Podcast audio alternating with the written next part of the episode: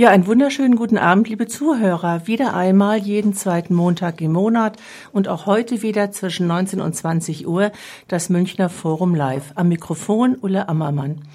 Das Münchner Forum ist ein kleiner Verein, der sich in Belange der Stadtplanung einmischt und Bürgerinnen und Bürger über ihre Ideen und Anmerkungen zu Wort kommen lässt. Wir befassen uns mit neuen Ideen, neuen Argumenten, sei es zum Kunstareal, zum Umgang mit Dichte, wollen wissen, wer die Stadt beherrscht, befassen uns mit der Innenstadt, mit Stadtgestalt, mit öffentlichem Grün und auch mit den neuen Wohngebieten vor München. Und das ist ein ganz aktueller Grund, warum wir uns heute mit dem Thema Freiham beschäftigen. Und zwar Freiham, ein inklusiver Stadtteil. Sie müssen wissen, dass 2014 der Münchner Stadtrat beschloss, eine Fachuntersuchung zur inklusiven Ausgestaltung des neu entstehenden Stadtteil Freihams in Auftrag zu geben. Es sollten Strategien und Maßnahmen erarbeitet werden, um Freiham nach inklusiven Gesichtspunkten auszurichten und damit der Vielfalt der zu erwartenden Bewohnerinnen und Bewohner gerecht zu werden. Im Fokus der Untersuchung stehen also Menschen mit Behinderungen. Es gab eine Arbeitsgruppe der Fachdisziplinen Stadtplanung, Freiraumplanung und Soziales, die diese Studie in Auftrag bekommen haben und Handlungsempfehlungen entwickelt haben. Und genau darum geht es heute Abend. Ich begrüße herzlich meine beiden Gesprächspartner. Das ist einmal Martina Schneider. Sie ist Stadtplanerin von Stadtraumplanung München aus dieser interdisziplinären Arbeitsgruppe. Herzlich willkommen, Frau Schneider. Dankeschön. Schönen Abend. Und dann begrüße ich Frau Sabine Steger. Sie ist von der Stadtplanung der Landeshauptstadt München und zuständig für den Münchner Westen. Auch Ihnen herzliches Willkommen, Frau Steger. Herzlich willkommen. Grüß Gott. So, jetzt freuen wir uns heute Abend äh, von Ihnen genaueres zu hören, warum gerade Freiham und warum diese Untersuchung. Und ich möchte ganz gerne einfach mal mit dem Begriff anfangen. Ähm, was bedeutet eigentlich Inklusion? Frau Schneider. Ähm, der Begriff der Inklusion äh, im Bereich der Stadtplanung tauchte eigentlich auf, äh, bezogen auf die UN-Behindertenrechtskonvention ähm, aus dem Jahr 2006 von den Vereinten Nationen. Da geht es darum, dass ähm, Menschen mit Behinderungen das Recht haben auf eine gleichberechtigte Teilberechtigung in der Gesellschaft und zwar in allen Bereichen äh, des Lebens. Und das bedeutet natürlich, dass unsere Städte dementsprechend ausgestaltet werden müssen. Das heißt, es geht in alle Bereiche, das heißt Arbeit, Gesundheit, öffentliches Leben, politisches Leben, ähm, Wohnen. All diese Bereiche sollten so ausgestaltet sein, dass auch Menschen mit Behinderung an unserer Gesellschaft selbstständig teilhaben können. Und Frau Steger, was war der Grund, warum gerade Freiham als neues Wohngebiet in den Fokus dieser Untersuchung fiel? Ja, Freiham ist ja sozusagen eine Stadtteilentwicklung der ersten Minute, der ersten Stunde sozusagen. Und hier ähm, besteht eben die Chance bereits auf der konzeptionellen Ebene, äh, ein solches Stadtquartier, ähm, das ja eine Größenordnung hat, es soll Heimat werden für 20.000 äh, Einwohnerinnen und Einwohner, äh, ein solches Stadtquartier tatsächlich nach den Kriterien der Inklusion, äh, soweit äh, sozusagen sich im äh, baulich ähm, investiven Bereich äh, abspielt, aber natürlich auch in Bezug auf die Angebote, die dort vorzufinden sind, zu entwickeln. Das war eigentlich der Hintergrund. Mhm. Frau Hamm liegt ja im Münchner Westen. Freiham liegt im Münchner Westen. Es ist sozusagen, äh, liegt an der äußersten westlichen Stadtgrenze von München. Es ist im Anschluss äh, von Neuaubing-Westkreuz. Wer diese Stadtquartiere kennt, die heute übrigens als Sanierungsgebiete förmlich festgelegt sind, ähm, und äh, ist erschlossen. Freiham ist erschlossen durch S-Bahn-Linien. Also es sind zwei S-Bahn-Haltepunkte dort. Das ist einmal der S-Bahn-Haltepunkt Aubing und zum anderen äh, ist es äh, die äh, ist es der S-Bahn-Haltepunkt Freiham. Ein, ein Haltepunkt, der inklusiv sozusagen entwickelt ist, barrierefrei entwickelt wurde, um dieses Stadtquartier künftig entsprechend ÖPNV-mäßig gut anzubinden. Ähm, ja, es ist äh, dann äh, natürlich auch äh, verkehrstechnisch angeschlossen über die A99, aber auch über die A96. Es ist also sozusagen auch vom äh, Individualverkehr sehr gut erreichbar. Letztlich ist man innerhalb von, man kann sagen, 22 Minuten, wenn die Stammstrecke funktioniert, in der Innenstadt. Und hat ja ein, ein Stadtquartier einer, sagen wir mal, man kann sagen, also europaweit sogar einzigartigen Größenordnung, äh, das eben in den nächsten 30 Jahren entwickelt werden wird. Und der, ähm, die Planung von Frau Hamm ist mittlerweile in dem Stand, dass es für den ersten Teil bereits einen Bebauungsplan gibt. Richtig. Es gibt also für diesen ersten Realisierungsabschnitt bereits einen rechtskräftigen Bebauungsplan. Und wir sind bereits dran, erste Wettbewerbsverfahren durchzuführen. Und äh, dann wird man jetzt relativ schnell auch in die bauliche Umsetzung gehen. Es werden ja die städtischen Wohnungsbaugesellschaften einen ersten Aufschlag dort machen in Freiham. Äh, da stellen wir natürlich auch hohe Anforderungen äh, an diese ersten Wohnbauvorhaben ähm, und auch an das Quartierszentrum, das dort auch entwickelt werden wird. Und man muss sagen, es ist ja im Süden des S-Bahn-Haltepunktes bereits Freiham Süd.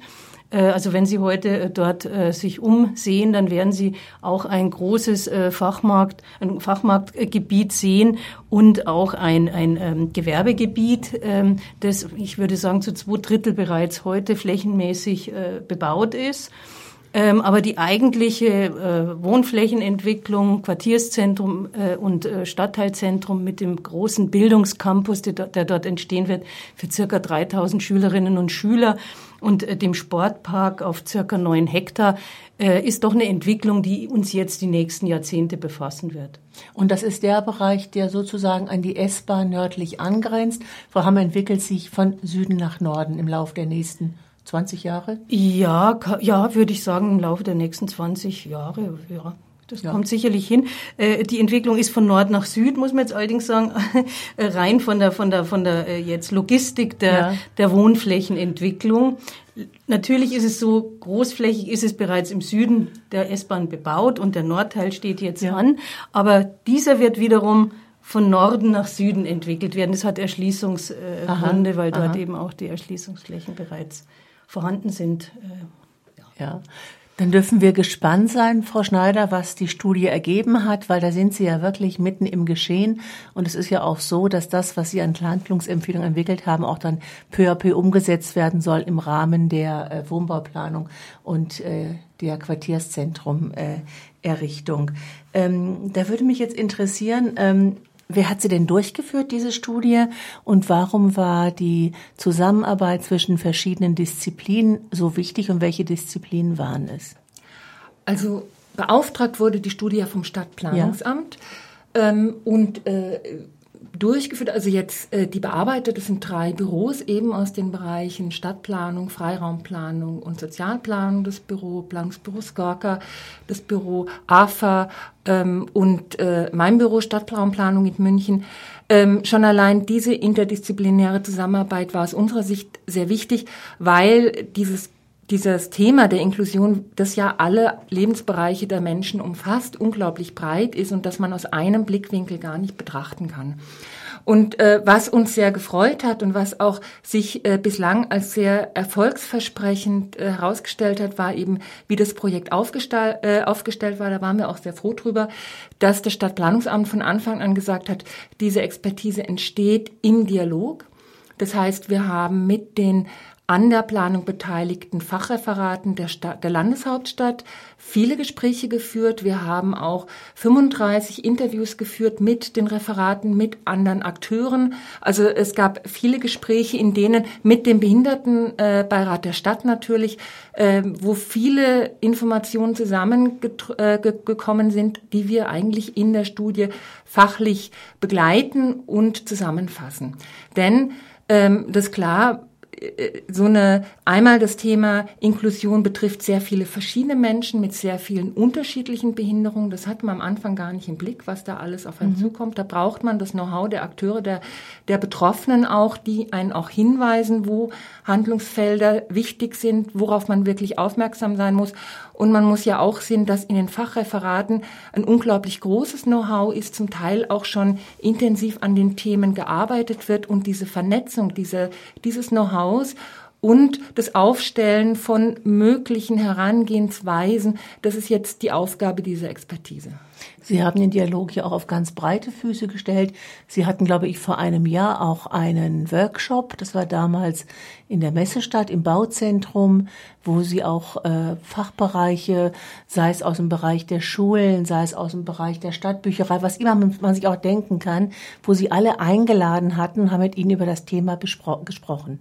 Ja, das war sehr spannend, weil wir hatten dann damals die Interviews, die Einzelinterviews schon durchgeführt und äh, dann saßen die verschiedenen Beteiligten an einem Tisch.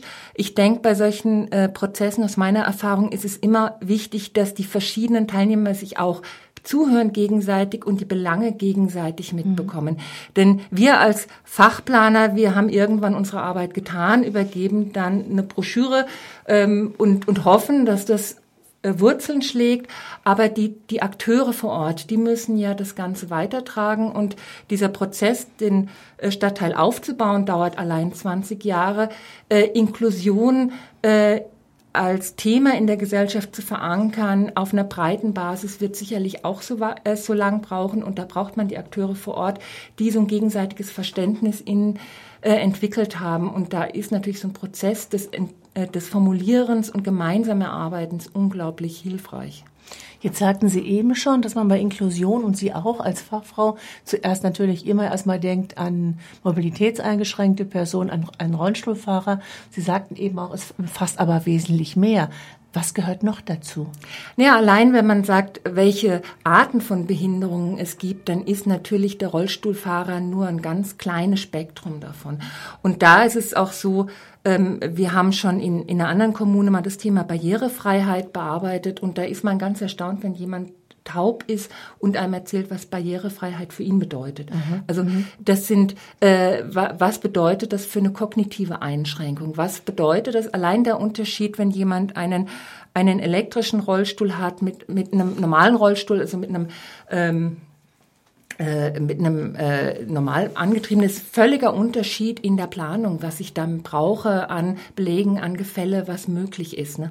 Und das, sage ich immer, kann man als Planer im Vorhinein gar nicht alles vordenken. Das kann man wirklich nur, wenn man zuhört und die verschiedenen äh, Personen befragt. Dann schauen wir uns doch jetzt mal die Handlungsempfehlung ein bisschen genauer an, die Sie aufgrund dieses dialogischen Prozesses entwickelt haben, auch gemeinsam mit der Stadt, mit Ihnen, glaube ich, Frau Steger. Sie waren da auch, ein ganz guter äh, Gesprächspartner, Unterstützer auch. Was war denn so Ihr Part bei dieser Studie? Ja, also ähm, unser Part war, wir waren natürlich einmal äh, Vertreter des äh, Auftraggebers sozusagen. Ja. Und ich würde sagen, ähm, ja, also Schaltstelle an der, an der Nahtstelle zu den unterschiedlichen Referaten.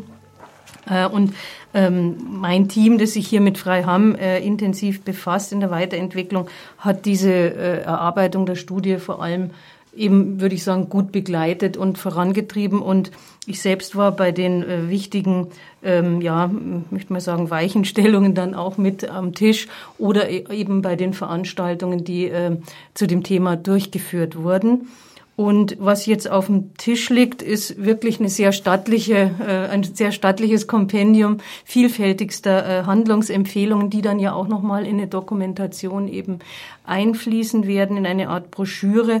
Und äh, was jetzt Frau Schneider gerade vorhin gesagt hat, äh, erscheint mir enorm wichtig, dass dieser ganze Prozess der Erarbeitung eben im Dialog stattgefunden hat, weil natürlich ähm, vielfältigste Akteure vor Ort insbesondere auch unsere äh, städtischen Referate, die dort eben äh, dann auch Maßnahmen durchführen und Angebote und Programme bestimmen, ähm, hier äh, eingebunden sein müssen, weil die im Kern ihrer Aufgabenstellung natürlich auch betroffen sind. Und da ist es ganz was anderes, oder ich meine, es ist einfach eine Grundvoraussetzung, dass man die Leute dann mitnimmt, äh, die dann spät, äh, später auch äh, mit diesen Empfehlungen ja umgehen sollen und äh, das Ganze sozusagen äh, äh, ja, zum Leben erwecken. Und das wird sicherlich noch ein langer äh, dann auch äh, Prozess eben sein.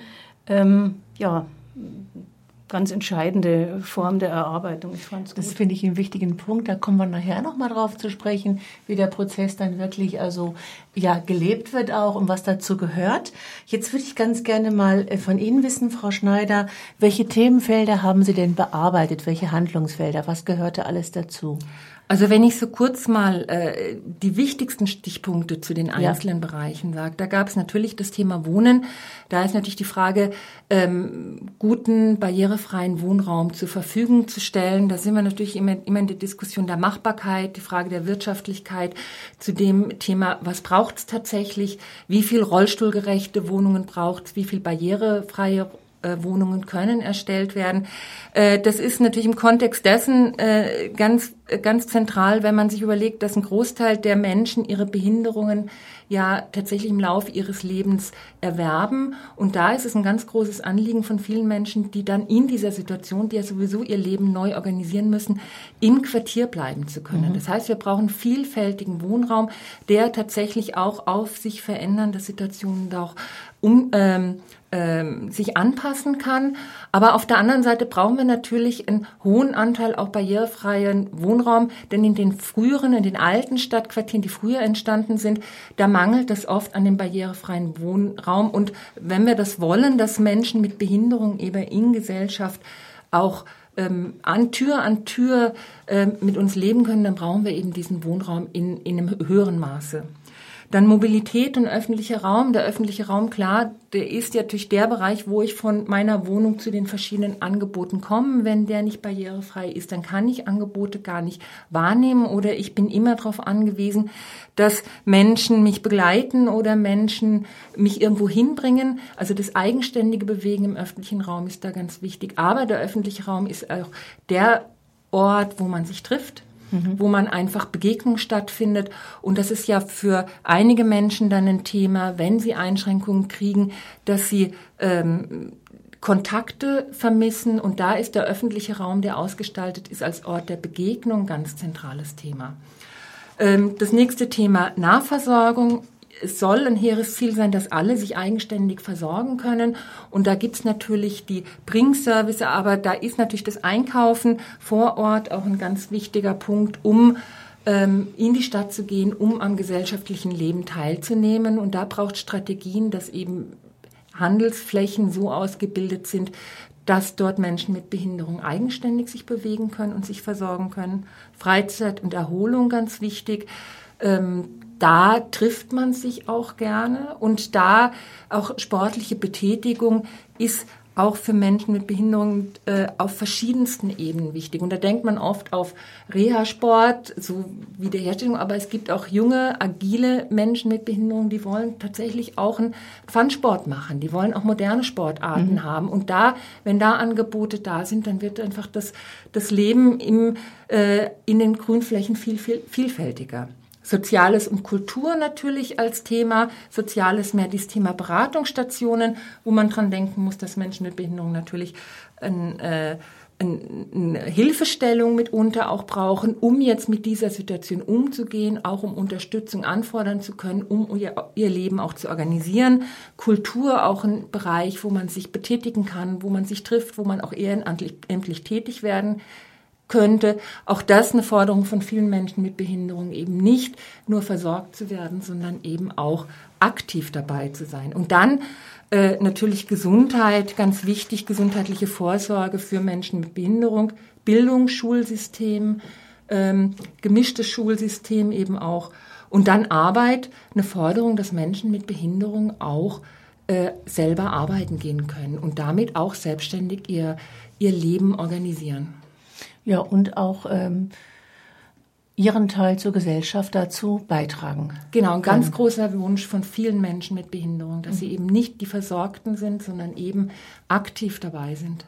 Ja, ja ich äh, kann mir gut vorstellen, dass Sie diese breite Palette natürlich im Dialog mit den entsprechenden Fachämtern und Akteuren vor Ort, die damit arbeiten, glaube ich, sehr gut äh, haben fassen und fokussieren können. Und wir kommen dann nach der Musik genau darauf zu sprechen, was so die wichtigsten Forderungen äh, der Menschen mit Behinderung sind in diesen verschiedenen Themenfeldern. Ja, einen wunderschönen guten Abend, liebe Zuhörer. Sie hören immer noch das Münchner Forum auf Radio Lora 92.4. Wir haben gerade gesprochen über unser Thema heute, Frau Hamm inklusiv, mit Frau Schneider vom Büro Stadtraumplanung und Frau Steger von der Stadtplanung der Stadt München. Es ging um die Frage ähm, Handlungsempfehlungen für Frau Hamm inklusiv. Frau Schneider hatte die Studie vorgestellt und die Bereiche erläutert. Ähm, um die es geht, also wo überall äh, Inklusion möglich ist. Und das wollen wir uns jetzt mal ein bisschen genauer anschauen. Äh, Frau Schneider, ganz konkret, welche Wünsche haben denn Menschen mit Behinderungen an diese Handlungsfelder? Ganz, also, ganz konkret. Es ist ja ein bisschen schwierig, jetzt genereller oder die wichtigsten Wünsche jetzt darzustellen, weil so verschieden wie die Menschen sind, so verschieden wie ihre Fähigkeiten, Qualitäten, aber auch ihre Einschränkungen sind, so verschieden sind dann auch die Wünsche und die Bedürfnisse. Äh, man kann vielleicht sagen, generelle Forderung, die daraus besteht, Stadtplanung und so, so, ein, so ein Stadtteil jetzt aus dem Erdboden zu stampfen, ist ja unglaublich komplex. Das sind ja wahnsinnig viele Sachen, die zu berücksichtigen sind. Und jetzt, äh, das ist jetzt für die Frau Steger jetzt nochmal eine Arbeit mehr, kommt jetzt nochmal on the top zu all den Themen, die sowieso schon immer da waren, wie Energie und Verkehr und so, kommt jetzt eben diese Forderung von Inklusion. Das heißt, in allen in allen Bereichen, ähm, in allen äh, Fragestellungen wird sich dann die Frage stellen, wie man ein Gebäude, einen Platz, einen Weg, eine Straße, eine Beleuchtung ausbilden kann, dass sie möglichst vielen Menschen gerecht wird. Also das ist eigentlich das Thema von Inklusion und mhm. das Besondere daran ist, dass es sich oft im Detail zeigt, ob so ein Bereich tatsächlich nutzbar ist. Also es ist jetzt nicht so eine eine generelle Forderung und wenn wir die machen, dann sind wir fertig, sondern dieses feine Anschauen von jedem Bereich. Also wir hatten es vorhin mit dem Wohnen, dann ist natürlich klar, man hat einen Standard zum barrierefreien Wohnen, man hat dann einen Standard für den äh, rollstuhlgerechten Wohnen und man hat aber auch ein, eine Anforderung an Wohnraum und man braucht jetzt in München viel Wohnraum. Da ist es ein Ringen darum, wie viel Wohnungen werden barrierefrei, da kann man noch relativ ähm, gut sagen, ein Großteil der Wohnungen sollten barrierefrei werden, aber wie viele werden dann tatsächlich rollstuhlgerecht oder wie viele werden so flexibel, dass sie umstellbar sind? Da braucht man gemeinsam mit den Architekten, gemeinsam mit den äh, mit den Fachbehörden einfach gute Lösungen, die im Einzelnen funktionieren. Wobei ich äh, sagen muss, dass natürlich äh, schon einige Felder sozusagen sich ja überlagern mit ganz, ich sage jetzt mal, mit, mit den ganz üblichen Anforderungen an, an, Wohn, an, an Wohnraum zum Beispiel oder auch an das städtebauliche Umfeld. Das ist jetzt eigentlich, also wenn ich jetzt an die Erdgeschosszonen zum Beispiel denke, mhm. ist es ja so, dass, dass das ja grundsätzlich eine Qualität ist, äh, die Urbanität eben ins äh, Spiel bringt oder erst entstehen lässt und das äh, ist sozusagen ähm, dann auch ein Aspekt, der auch wiederum inklusiv sich auswirken kann. Äh, also das heißt, ich würde sagen, dass durchaus, also Freiham ja schon von der, von der grundsätzlichen Konzeption her eine viel mitbringt, um diesen, diesen Anspruch an, an Inklusivität auch umsetzen zu können. Es ist also kein monostrukturierter äh, äh, monostrukturiertes Stadtquartier, sondern es, es sind eben, äh, es ist eine gute Nutzungsmischung von, von Anfang an eben mit vorgesehen. Es ist auch vorgesehen, dass soziale Infrastruktur, Bildungsinfrastruktur von Anfang an im Quartier zur Verfügung steht.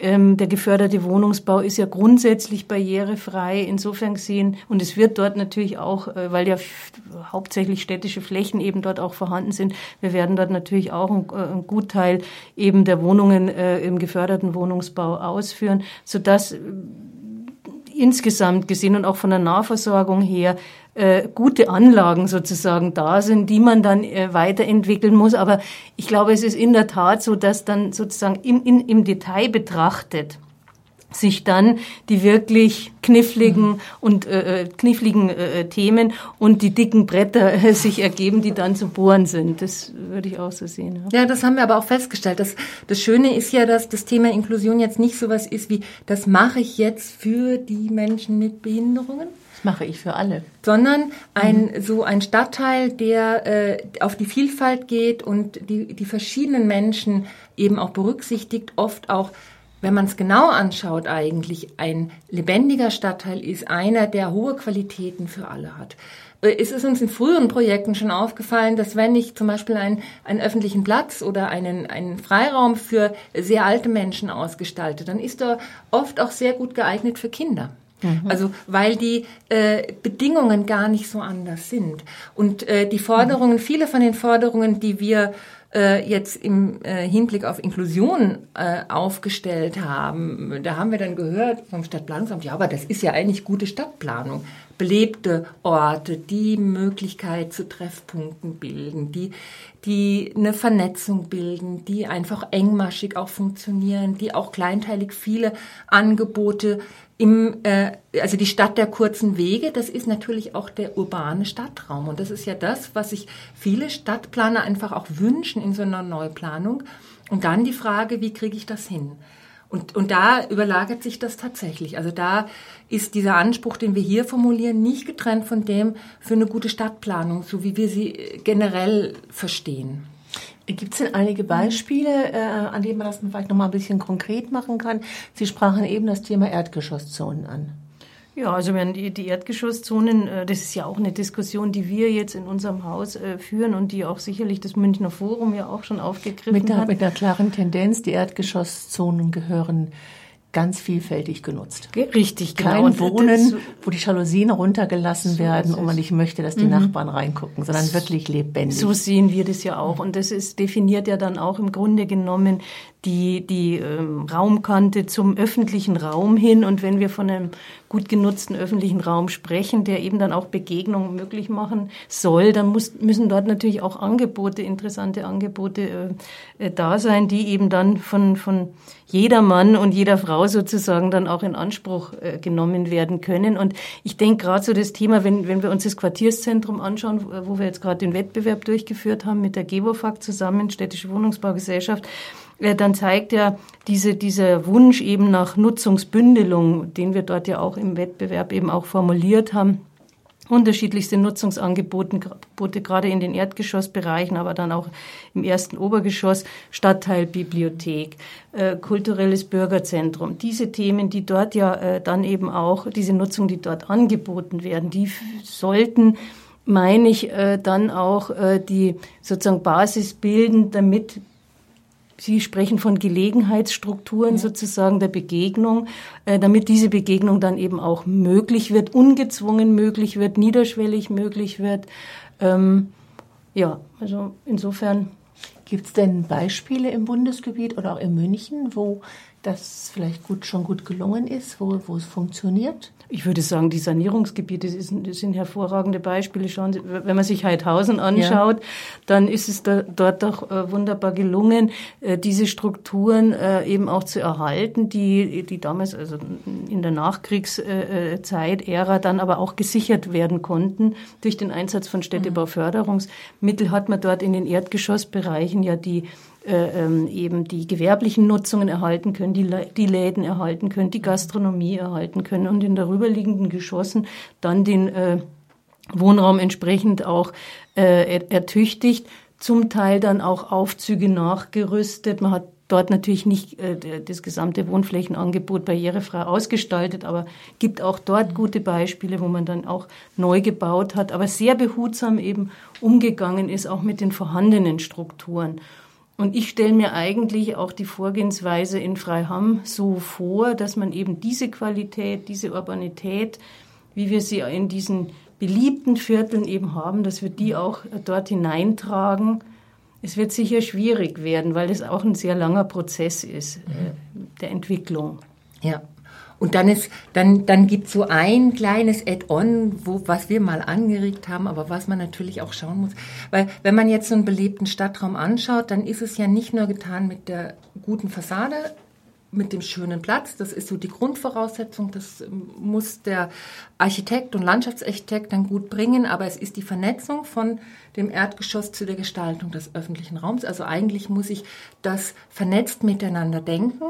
Und dann, äh, wenn man sich so diese schönen Stadträume in Heidhausen zum Beispiel anschaut, wo man sagt, wo sind die belebt, dann denkt man oft an diese Freischankflächen im Vorfeld von der Gastronomie.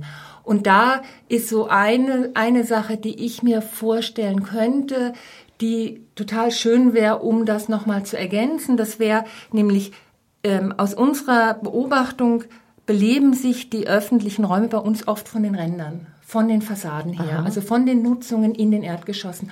Und wenn ich jetzt davon ausgehe, da ist dann vielleicht ein alten Seniorenzentrum und das hört nicht an der Fassade auf, sondern das darf ebenso wie eine Gastronomie in Sondernutzungsrechten eben das Vorfeld auch ein bisschen mit bespielen temporär, dann kann eben dieser sehr alte Mensch, der vielleicht äh, normal im Leben sehr unsicher ist, der vielleicht auch die 2,80 Euro für den Cappuccino nicht so einfach hat und der lieber ins in dieses Servicezentrum geht, weil er da eben eine Betreuung hat, eine Ansprechperson und auch die barrierefreie Toilette, aber auch an dieser Fassade in diesem geschützten Bereich sitzen und am öffentlichen Leben teilhaben.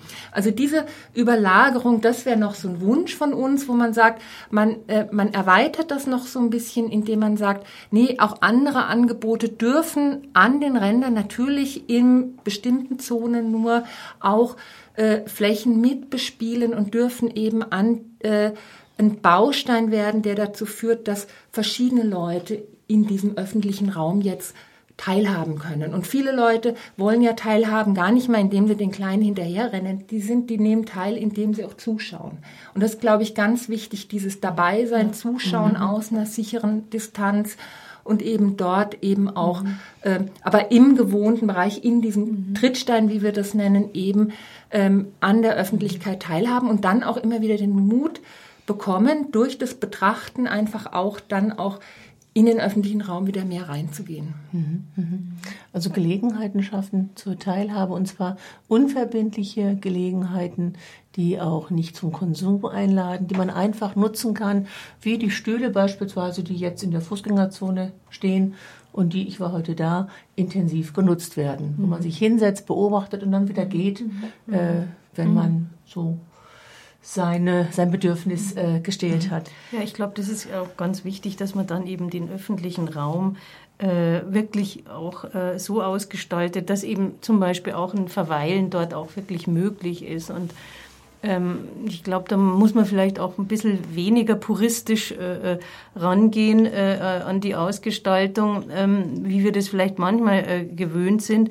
Und äh, dann letztlich auch ähm, Dinge zulassen, die wir heute vielleicht auch noch gar nicht vorhersehen können. Also ich denke, äh, Sie hatten auch das Thema weiße Flächen eben angesprochen, dass man einfach auch überlegen kann, äh, wo sind denn noch, äh, wo sind Möglichkeiten, die, die ich heute noch gar nicht zu Ende planen muss?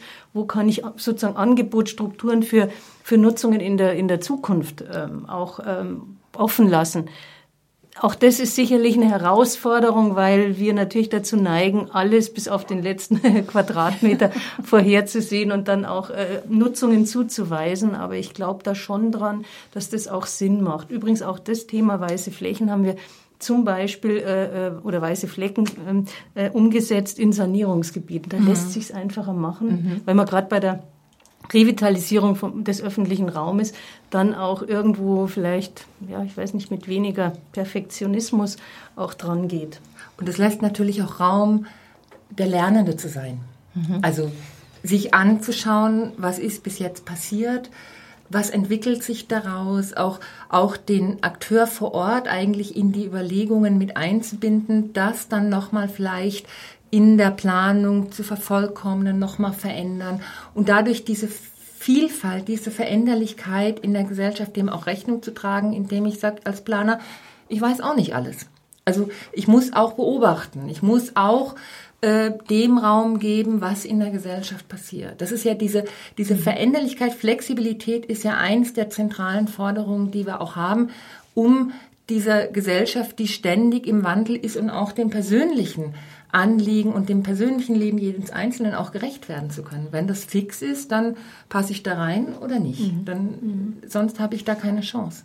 Also ich glaube, wenn ich das so zusammenfasse, dass der öffentliche Raum wohl bei Inklusion die Schnittstelle ist, wo sich äh, Menschen mit Behinderung und Menschen ohne Behinderung treffen, voneinander lernen, sich überhaupt erst einmal sehen, ja, weil es gibt ja Menschen mit Sehbehinderung, es gibt blinde Menschen, es gibt ja so viele verschiedene Behinderungen, die eigentlich überhaupt im Stadtbild, im Straßenbild nicht präsent sind oder nicht auffallen, dass man es dort sieht und dass ja. man äh, in Kontakt kommt miteinander.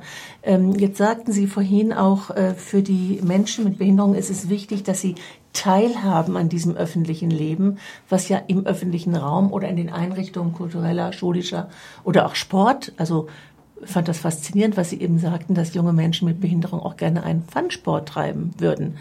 Also vom Skateboardfahren. Ähm, es gibt ja mittlerweile ja? auch äh, Skateanlagen, mhm. die sind für Sportrollstühle ja. geeignet. Und wenn ich manchen jungen Rollstuhlfahrer sehe, der mit so einem Rollstuhl dann die, Fahrtre die ja. Rolltreppe hochfährt, da denke ich, äh, würde ich nicht schaffen. Also Respekt. Aber diese, dieses, mhm. dieses Ding, dass man nicht mehr, also es ist ja nicht so, dass man in den vergangenen Jahren die Menschen mit Behinderung nicht gut versorgt hätte.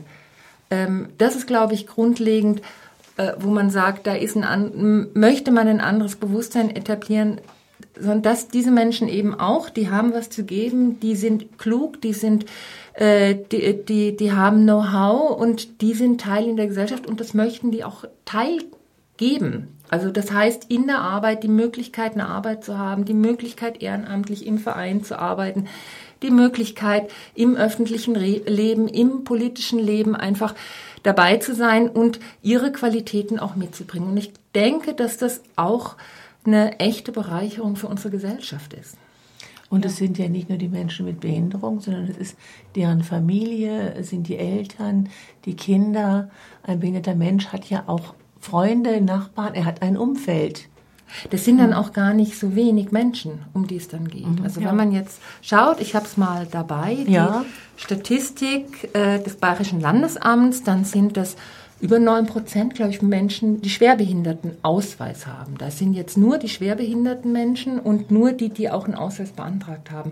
Und wenn man überlegt, dass die natürlich Freunde, Bekannte haben, dann ist das eine relativ große Gruppe. Mhm. Und wenn man dann überlegt, dass weitaus mehr als 80 Prozent äh, dieser Menschen die Behinderung nicht von Geburt an haben, sondern im Laufe des Lebens erworben haben. Krankheit, Unfall. Krankheit, Unfall irgendwie, mhm. dann rückt mhm. das Thema ganz schön nah. Ja. Ne? Dann merkt man, das ist nicht so die anderen, sondern dann wird das ein Teil von unserem ja. Leben und mhm. dann wird das auch natürlich eine Gesellschaft, in der der Einzelne auch ein Stück weit ähm, entspannen kann, weil er weiß, selbst wenn mir was passiert, ich habe ein Umfeld, eine Stadt, einen Stadtraum, wo ich mir mein Leben neu organisieren kann und das funktioniert auch. Und ich muss nicht in die große Einrichtung irgendwo am Stadtrand, wo ich niemand, meine Bekannten und Freunde nicht mehr sehe, sondern in meinem gewohnten Umfeld kann ich mir mein Leben neu organisieren mit diesen Einschränkungen, die ich bekommen habe. Ich glaube, wir müssen auch ähm, ein Stück weit vielleicht weg von dieser ganz antiquierten Sichtweise, äh, da ist eine Behinderung und mit der kann ich dann sozusagen nicht umgehen, weil wenn man sich anschaut, wenn man sich in der Medizintechnik zum Beispiel umschaut, meine Tochter arbeitet nämlich in dem Bereich oder sie mhm. studiert es noch, da ist ja enormer Fortschritt, was die Prothetik eben äh, betrifft mhm. und, und da kann man sich vorstellen, dass das, das sind ja keine statischen äh, Zustände, sondern da ist ja eine enorme Entwicklung auch, was das betrifft und insofern glaube ich, ist dann ich hoffe, ich habe jetzt einen nicht zu optimistischen Blick, aber ich denke, ähm, dass da einfach auch mehr möglich ist, trotz äh, Einschränkung, trotz Behinderung, als man vielleicht äh, sozusagen, wenn man damit überhaupt nicht konfrontiert ist, glaubt. Und insofern glaube ich, ist das Sichtbarwerden von äh, Einschränkung, Behinderung auch im, im täglichen Umgang miteinander eigentlich ein ganz wichtiger Punkt, um Inklusion, um, um mit Inklusion in Berührung zu kommen, ja. um, um inklusiv, um, um zu lernen, inklusiv zu denken. Und dann wird's normal. Ja. Also ich kann, ich, wir hatten mal in einem Projekt auch einen Workshop mit, wo Akteure äh, Menschen mit verschiedenen Behinderungen mit dabei waren. Da war ein älterer Mann, der war blind, ist auch blind geworden im Laufe seines Lebens. Der hat ähm, viel Zeit damit verbracht, dass er zum Beispiel Straßenbahnfahrern oder Busfahrern beigebracht hat, wie sie mit Menschen, die blind sind, umgehen. Das ist ja oft so gar nicht so. Äh, manche Sachen muss man baulich herstellen. Da, da, da muss man auch mal ein Geld in die Hand nehmen und da muss man eine Voraussetzung schaffen, damit äh, da eine Möglichkeit ist. Also wenn ein Arbeitgeber eben auch barrierefreie Räume hat, dann wird er eher einen Menschen mit Behinderung einstellen. Da brauche ich eine bauliche Voraussetzung. Mhm. Aber manche Sachen sind auch äh, Dinge, die im Umgang miteinander erlernt werden, wo, wo man weiß, welche Hilfestellung braucht jemand, welche Hilfestellung braucht jemand nicht. Das ist dieses ja. Erlernen, mhm. Mhm. auch äh, von allen Menschen da miteinander umzugehen. Mhm. Wäre auch mal ein Thema für den Schulunterricht. Ne?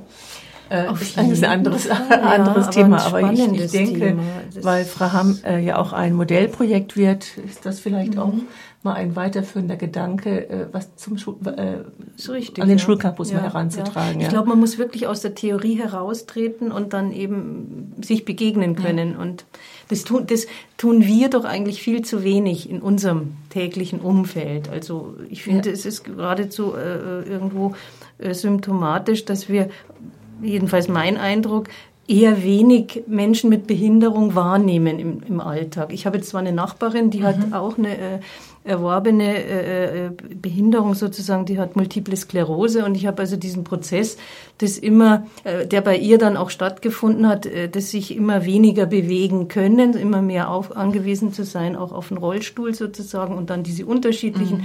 die mit dann Kraftverstärker und so weiter äh, notwendig werden.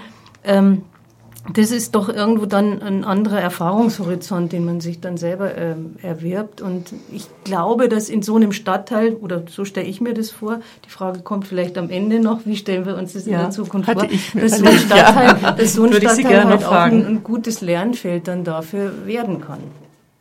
Ja, dann schauen wir uns mal wieder ähm, zu unserem Techniker um. Peter, magst du uns noch mal einen Fleetwood Mac Song? Ja, einen wunderschönen guten Abend, liebe Zuhörer. Das Münchner Forum auf Radio Lora 92.4. Am Mikrofon Ulla Ammermann. Ich bin mitten im Gespräch mit Frau Steger und Frau Schneider über das Thema Freiham. Freiham soll ein inklusives Stadtviertel werden und wir haben gerade darüber gesprochen, welche Voraussetzungen es braucht und was so wichtige Handlungsempfehlungen sind. Der öffentliche Raum zum Beispiel ist ein Schlüsselbegriff für gelebte Inklusion. Und wir haben auch noch mal kurz gesprochen über Wohnungen und über Nachbarschaften, über das Zusammentreffen, das Lernen voneinander. Und jetzt würde ich äh, ganz gerne von Ihnen auch mal wissen, gibt es Grenzen für die inklusive Gestaltung eines Stadtteils? Wo, naja. wo, wo wären Grenzen? Ähm, die, die Grenzen des Machbaren ist, bedingt sich ja immer in dem, was wir uns vorstellen können und bei dem auch, was für uns machbar und finanzierbar erscheint. Also äh, dieses Thema Inklusion wird ja immer äh, mit den anderen Themen der Stadtplanung, Stadtentwicklung, Gestaltung von Räumen irgendwo äh, verhandelt. So, da gibt's Belange von Wirtschaftlichkeit, da gibt's Belange von äh, anderen Themen, die da wichtig sind. Und dann wird man immer sehen, welchen Stellenwert kriegen wir da mit der Inklusion hin.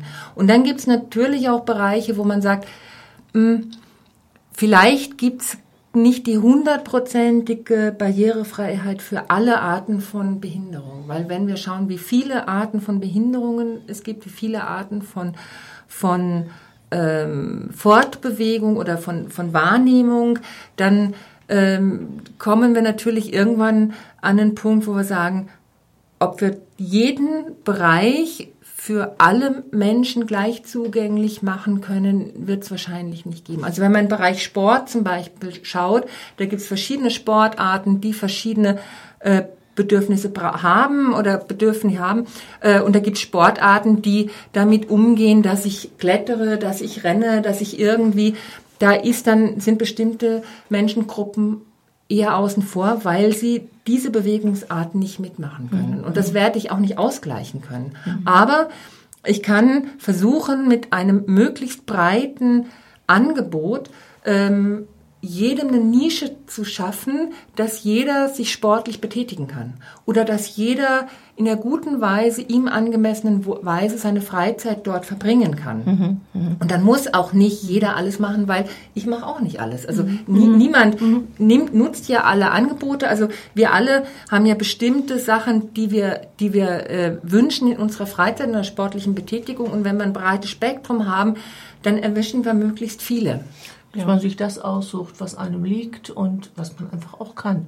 Genau. Was man auch mhm. schafft, ne? Mhm. Und dann, mhm. aber vielleicht auch nicht da stehen bleiben. Da gibt's ja auch dann eine Forderung zum Beispiel zum Thema, dass man sagt, ähm, auch Begleitung ist möglich, gerade wenn Menschen Behinderung erwerben, ist es mitunter vielleicht auch gut, dass sie äh, wieder begleitet werden in aktive Inaktivität, dass man irgendwie auch dass man das auch wieder lernen kann, mhm. aktiv zu werden und dann die Grenzen zu äh, überschreiten, die eigenen, um dann wieder stärker am gesellschaftlichen Leben teilzuhaben. Auch diese Hilfestellungen wären natürlich schon sinnvoll. Jetzt haben wir sehr viel gesprochen über Möglichkeiten, die es gibt. Sie haben in Ihren Handlungsempfehlungen viele, viele Vorschläge gemacht. Über einige haben wir diskutiert. Es fehlt eigentlich äh, auch gar nicht am Willen. Ich höre so durch, äh, dass sehr viele bereit sind, sich dort zu engagieren, mitzumachen, es umzusetzen. Es fehlt, glaube ich, einfach am Wissen. Wie kriegt man dieses Wissen in die Köpfe der Menschen, die sich damit beschäftigen? Ja, ich glaube, eine Möglichkeit ist die Vorgehensweise, die wir jetzt gerade hier haben, also mit, mit äh, eben auch äh, Fachstudien zu einem bestimmten Thema, zu dem Thema Inklusion. Das, äh, das öffnet, glaube ich, schon sehr äh, dann die Augen eben, äh, weil vieles äh, ist dann doch wiederum neu. Also ich sage mal, es gibt natürlich diese, diese Rechtsgrundlagen wie die DIN-Normen und so weiter, die dann eben bestimmte Vorgaben machen, die dann natürlich auch umgesetzt werden, Barrierefreiheit, bayerische Bauordnung und so weiter. Aber äh, Inklusion im, im, im so verstandenen Sinne, wie es jetzt diese Fachstudie eben auch äh, aufzeigt, geht halt sehr, sehr viel weiter und äh, erfasst eben alle Lebensbereiche. Und da, glaube ich, muss man wirklich, ähm, dann, da braucht man dann diese begleitende Expertise, um sich mit dem Thema dann auch qualifiziert genug auseinanderzusetzen. Ich glaube aber auch, dass man nicht alles wie auf so einem Controlling-Papier sozusagen abhakt mhm. und umsetzen wird, sondern es ist dann wirklich auch eher eben ein Prozess und ein Werden. Und vieles muss ja dann auch in den Köpfen quasi passieren. Mhm. Und ich glaube, wenn es in den Köpfen passiert, derer, die eben miteinander in dem Stadtteil dann auch leben, dann kann das ein Quantensprung werden. Und es braucht natürlich, also ich möchte, die Frau Merck hat in der Abendveranstaltung was Schönes gesagt, die hat gesagt, dieses Thema braucht auch Spaß. Also äh, es ist so, wir können uns die Finger wund schreiben und dann schreiben wir dicke Bücher darüber und keiner mag sie lesen, weil es so, uh, muss ich auch noch so mehr arbeiten. Das sind ja alle mhm. eh schon. Ich denke, es muss ein Thema sein, was irgendwie auch Spaß macht, wo man inspiriert werden kann. Mhm. Und wo es Leute gibt, die daraus aus dieser Freude eben Standing dafür haben und diese Fahne immer wieder hochhalten und äh, da auch immer wieder hinschauen und sagen, wo stehen wir damit, was haben wir erreicht, auch positiv zu sagen, was haben wir auch schon jetzt, sind ja schon ganz viele Schritte passiert. Also wenn ich überlege, dass gerade im Thema Sport eine ganze Planung umgeschmissen wurde und das mhm. Baureferat gemeinsam mit dem Behinderten Beirat und gemeinsam mit der Beratungsstelle für barrierefreies Bauen von der Architektenkammer Wege gefunden hat, um das Thema Inklusion in der Planung des Sportparks nochmal voranzubringen und wirklich viel Arbeit da reingesetzt hat, dann sind das ja Erfolge, die schon da sind, wo, wo die, die Stadt München schon gearbeitet hat und wo äh, erste Schritte gegangen werden. Und wenn man das sich vor Augen hält, aber immer wieder die Lanze steckt und sagt, wo wollen wir denn hin? Was wäre denn noch möglich? Lasst uns doch einfach mal was ausprobieren. Lasst uns auch das modellhaft dort mal probieren und sprecht darüber, äh, austauschen, welche Beispiele haben funktioniert, welche haben auch nicht funktioniert, auch lernen von dem, wo man sagt, oh, war nicht so richtig gut gucken wir dahin, was funktioniert hat, was funktioniert in anderen Städten. Ich glaube, wenn man diesen Prozess lebendig hält, dann wird das auch eine ganz fruchtbare Arbeit. Ja, ich glaube, man muss wirklich auch über Best-Practice-Beispiele eben dann auch so eine Dynamik reinbringen mhm, und mhm. vielleicht eben auch so einen Spaßfaktor sozusagen damit entwickeln oder einfach so einen Erfolgsfaktor, ja. weil ähm, irgendwo muss man natürlich oder sollte man auch äh, äh, das Werden äh, dann auch äh, im, im Stadtteil selber ähm, erkennen und ähm, dieses dann eben es sollte eigentlich auch deutlich werden, dass da mit mehr Achtsamkeit mit diesem Thema eben umgegangen wird. Und das, glaube ich, kann man gut, könnte man gut über Leuchtturmprojekte eben auch um, umsetzen. Und da würden dann ja auch wieder andere nachziehen sozusagen. Äh, wir machen das ja nicht alles äh, statt in-house, sondern wir mhm. haben ja auch Partner, private Akteure, die sich dem Thema ja dann auch äh, verbunden fühlen müssen. Also wenn ich das jetzt mal zusammenfasse, dann heißt es eigentlich, dass gelebte Inklusion ist das Ziel, aber es ist kein Selbstläufer. Ja. sondern es bedarf auch wirklich Strukturen, die hier fördern, die hier unterstützen. Einige haben Sie schon genannt. Ist an weitere Strukturen gedacht, beispielsweise Stadtteilmanagement in Fraham oder ähnliches? Ja, das ist, daran ist gedacht. Ähm, daran haben wir auch schon gedacht, bevor wir jetzt diese Studie hatten, weil natürlich in so einem äh, Stadtwertungsprozess sozusagen äh, macht es ja auch Sinn, eben ähm, das Ganze nicht abrupt sozusagen äh, sich in, entwickeln zu lassen, sondern äh, da muss man diejenigen, die schon dort sind, wie zum Beispiel die, die Bürgerinnen und Bürger in Neuaubing-Westkreuz, die muss man ja auch irgendwo mitnehmen, heranführen. Insofern hat so ein Stadtteilmanagement ähm, schon von Anfang an sehr viel viele Aufgaben eben. Und wir haben ja auch ein Zwischennutzungskonzept auf dem Weg sozusagen zur Stadtwerdung vom Ackerland zum zur Stadt, zum Stadtteil und äh, das kann ein Quartiersmanagement natürlich sehr gut begleiten. Aber wie gesagt, es finden sich auch viele Aufgaben, glaube ich, die eben dann äh, im Bereich der Inklusion ähm, über Vernetzung von Beratungsangeboten äh, im Bildungswesen, im Sozialbereich äh, ganz typische Aufgabenstellungen für Quartiersmanagement sind. Aus der Sanierung ja. kenne ich auch das wieder, dass da eben der Bildungssektor vernetzt wird, damit man keine Doppelung von Angeboten, aber abgestimmte Angebote eben hat.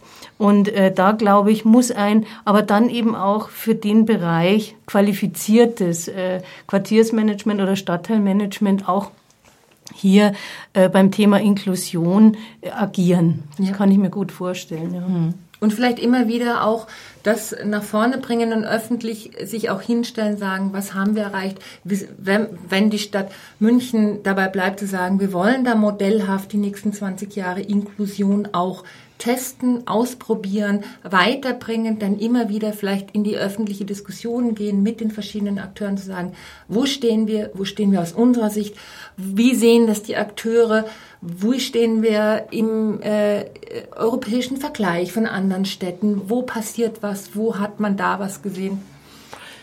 Also ja. das einfach mhm. offen halten. Mhm. Ja, jetzt sind wir schon wieder am Ende unserer Sendung und ich würde Sie noch ganz kurz um einen Abschlusssatz bitten. Äh, Sie haben es eben schon angedeutet. Ihr persönlicher Wunsch an den inklusiven Stadtteil Fraham in 20 Jahren, Frau Steh.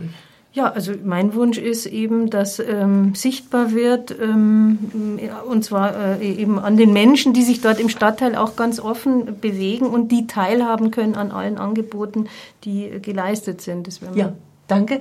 Frau Schneider, Ihr persönlicher Wunsch? Ganz kurz, wenn in 20 Jahren jemand diese Radiosendung hört und sagt, aber worüber haben die sich denn Gedanken gemacht? Das ist doch alles völlig selbstverständlich. Ja, dann sind wir am Ende unserer Sendung. Ich bedanke mich herzlich bei Ihnen beiden für das spannende Gespräch. Wir stellen es wie immer ein auf der Münchner Forums Homepage. Da können Sie es ja, ab morgen oder übermorgen sich auch nochmal anhören, nochmal nachhören unter www.münchner-forum.de. Ähm, ich bedanke mich herzlich bei Ihnen draußen, liebe Zuhörer, und am zweiten Montag im Monat, diesmal nicht das Münchner Forum, sondern ein Bericht über die Podiumsdiskussion von Radio Lora zum Thema Gentrifizierung im Rahmen der Stadtteilwoche Ludwigsvorstadt-Isarvorstadt. Mich hören Sie dann wieder im zweiten Montag im Monat im Juli. Vielen Dank nochmal hier drin und draußen. Ich wünsche Ihnen noch einen schönen Danke. Abend. Auf Danke. Wiederhören. Ulla Ammermann.